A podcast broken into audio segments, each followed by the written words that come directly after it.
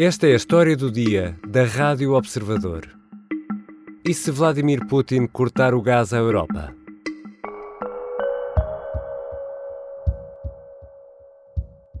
On the reduce of gas use, in case that we have a situation that deteriorates, like the full disruption of Russian gas, we trigger an EU alert overall for the European Union.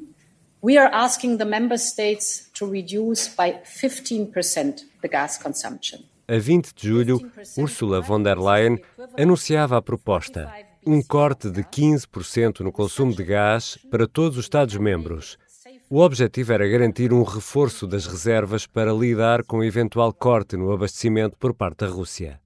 Num som registado pela RTP, o ministro do Ambiente de Portugal juntou-se ao coro de países que disseram não à proposta de Bruxelas. Portugal tem duas características específicas que merecem especificidades regionais que neste momento não estão a ser tidas em contas na proposta. Primeiro, fracas interligações. Segundo, ano grave de seca que nos obriga a ter produção de energia hídrica abaixo daquilo que é a média dos últimos anos, eh, sensivelmente quase uma redução de quase 50% face àquilo que foi o ano passado. Estas duas circunstâncias, só para dar alguns exemplos, são mais do que suficientes para explicar que a proposta como está não é, não é uma proposta que Portugal aceite, eh, não serve aos interesses do nosso país e, como tal, nós eh, não poderemos subscrevê-la de forma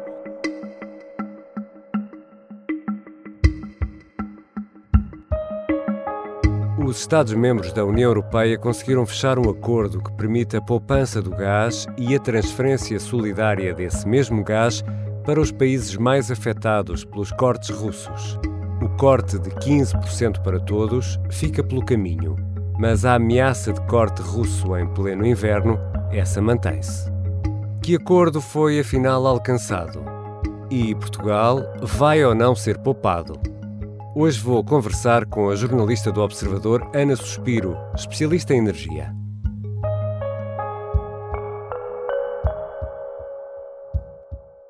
Bem-vinda, Ana. Olá, Ricardo. Daquela proposta de corte de 15% para todos no consumo do gás, que ouvimos no início, o que é que sobrou? O que é que fica desta proposta? Olha, fica o número dos 15%. Hum. Agora, um, a maneira como isso vai ser aplicado e a que país é que vai ser aplicado é que não temos neste momento a certeza sequer se vai ser aplicado a algum dos países há uma obrigação, há uma, um acordo dos países reduzirem de forma voluntária o consumo de gás em 15%, é uma meta indicativa, e depois continua a existir a meta dos 15% obrigatória no caso de ser decretada uma crise no abastecimento de gás na Europa. A dúvida é saber que país é que terá que cumprir esta meta, uma vez que foram aprovadas várias exceções. Ou seja, Ana Suspiro, só em caso de corte efetivo uh, do gás é que é acionada a tal meta dos 15% obrigatórios para todos, é isso? Exato. O que está previsto no acordo que foi uh, negociado esta terça-feira pelos ministros da Energia é de que, primeiro, há um esforço de cortar voluntariamente. É voluntário. Para preparar uh, e, e, no fundo, poupar gás, uhum. não é?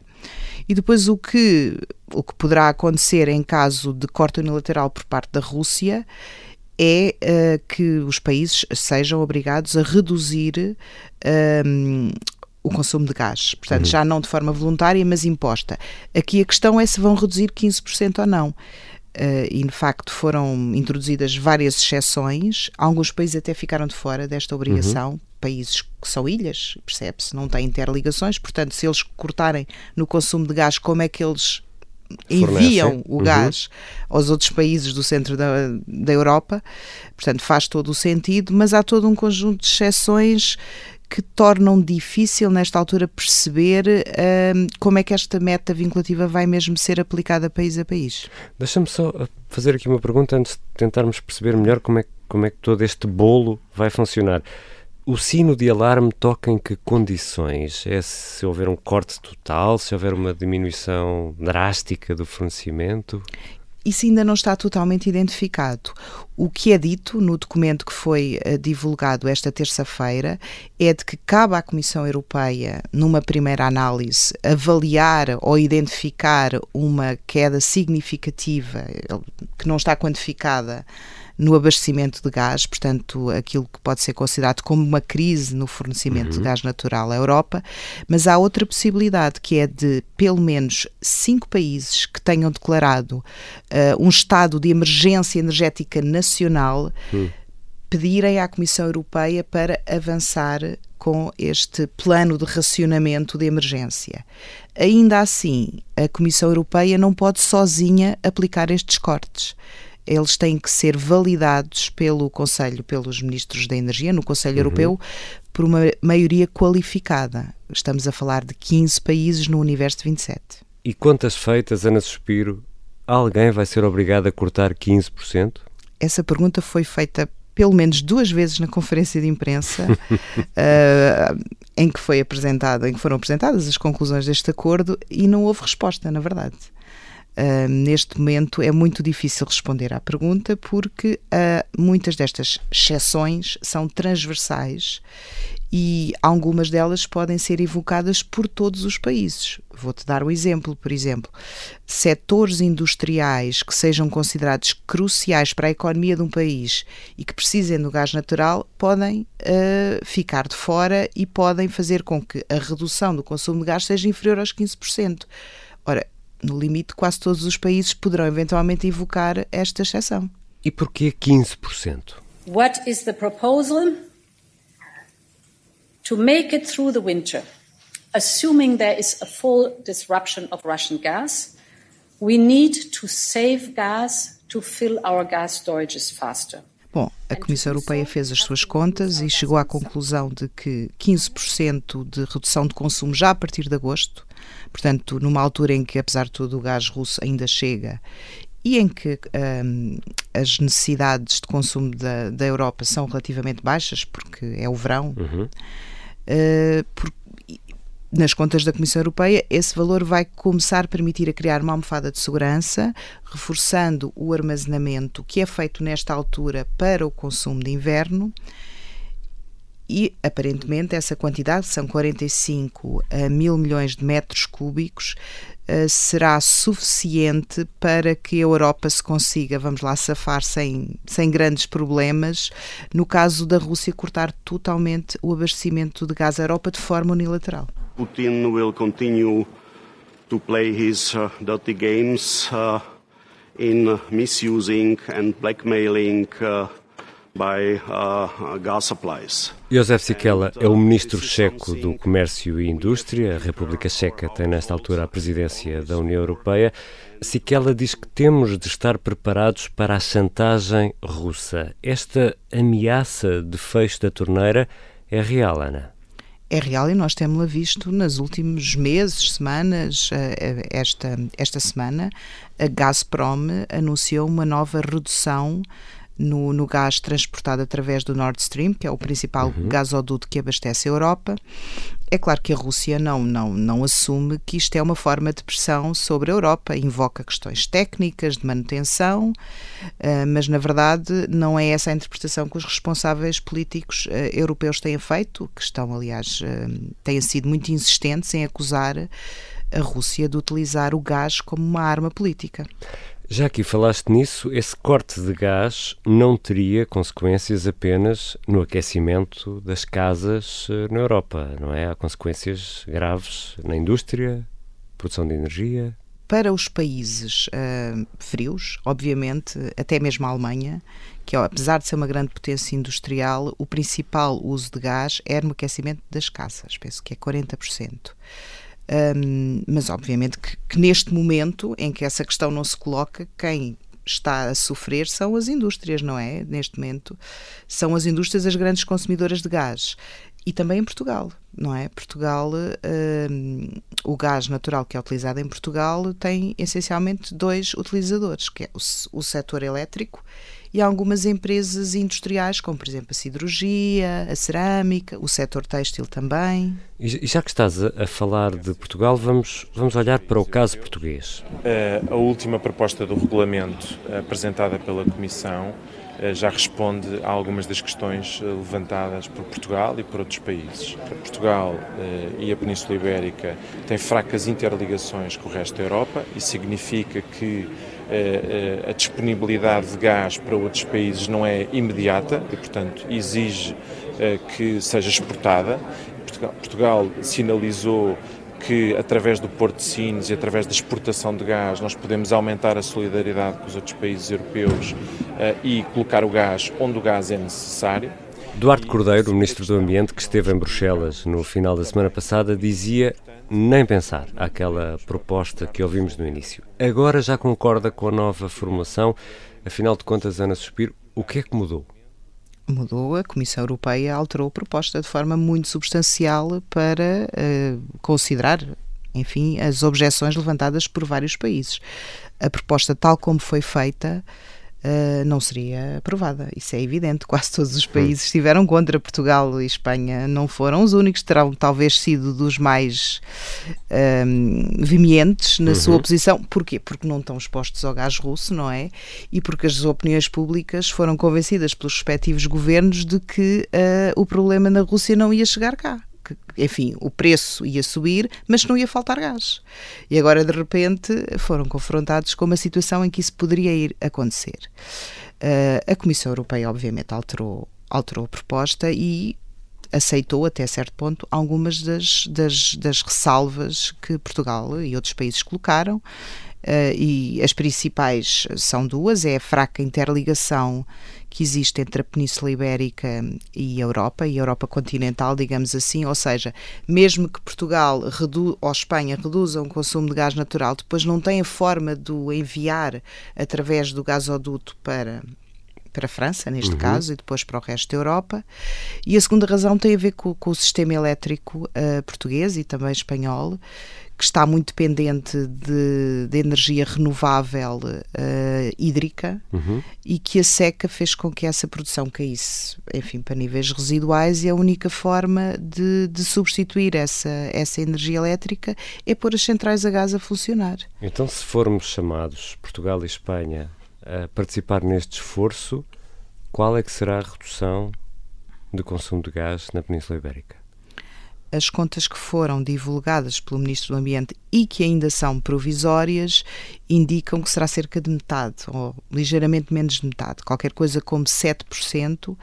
Isto tendo em consideração apenas a isenção parcial que foi dada a Portugal e a Espanha por terem uma fraca interligação à Europa.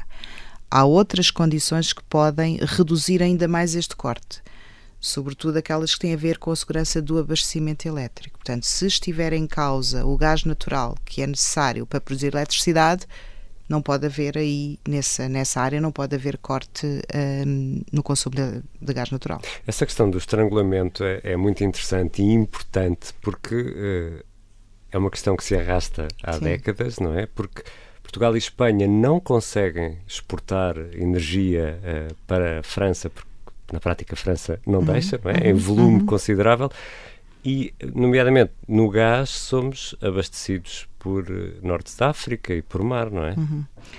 Não conseguimos exportar, eh, importar nem exportar. Exato. Aliás, não conseguimos exportar nem comprar, nem, não é? exatamente. é? Portanto, é, de facto tem sido tem sido uma, uma resistência há quem diga que francesa mas há também especialistas que dizem que não é bem assim que também hum. há alguns bloqueios da parte espanhola uh, que fazem com que Portugal e Espanha sejam a ilha energética, uhum. não é? Que uma tese que, que, foi defendida com sucesso em Bruxelas para conseguir uma exceção também para o preço do, do gás e da eletricidade.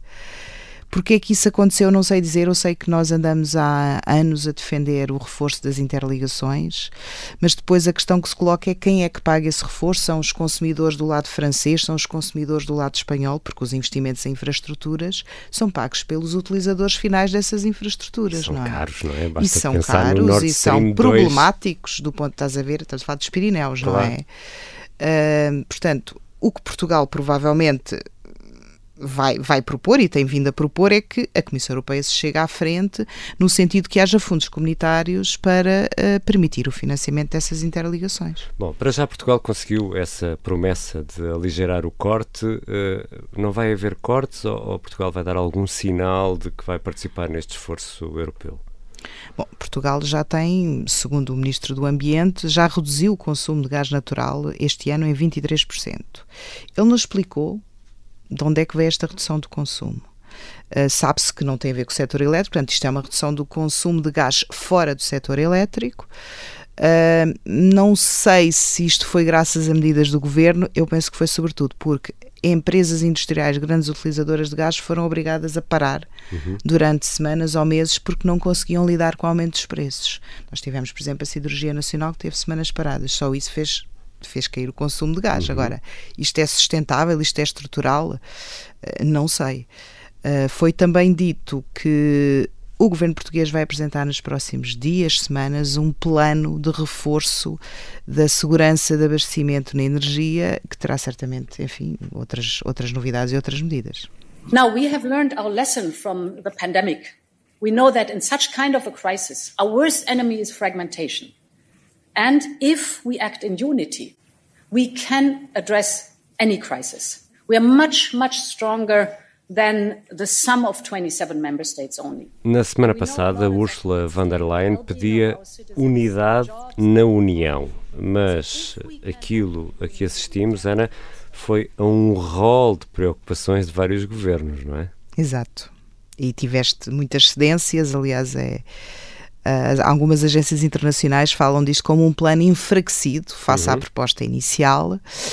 Um, na apresentação do, dos resultados desta reunião de emergência, a Comissária da Energia garantiu que, mesmo que todas as derrogações e exceções sejam utilizadas até na sua totalidade, este plano será suficiente para evitar problemas de maior no inverno na Europa, mas se a Europa tiver um inverno médio. E o que acontece, a pergunta foi feita, se a Europa tiver um inverno longo e excessivo ou muito frio, aí vão ser necessárias mais medidas. Ela respondeu sem, sem no entanto, dizer quais. E Ana, perante tudo isto, perante toda esta incerteza, naquilo que nos toca, na nossa realidade, vamos continuar a ter gás no esquentador e no fogão durante este inverno. Para Portugal, não há para já o risco de haver um corte. Nas famílias, no, no, na, na, utilização de gás natural pelas famílias, não, de todo.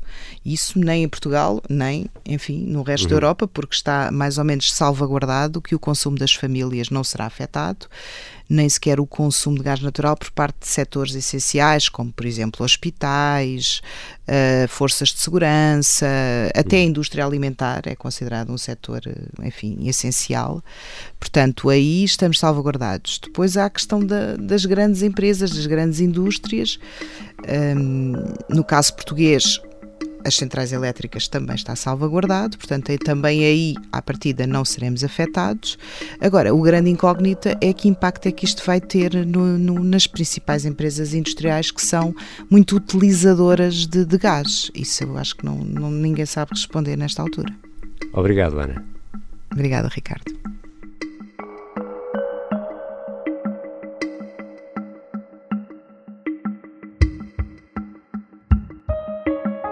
Ana Suspiro é jornalista da secção de Economia do Observador e é especialista em energia. Assina o especial que explica as decisões de Bruxelas perante a possibilidade de Vladimir Putin fechar a torneira do gás. Esta foi a história do dia. A sonoplastia e a música do genérico são do João Ribeiro. Eu sou Ricardo Conceição. Até amanhã.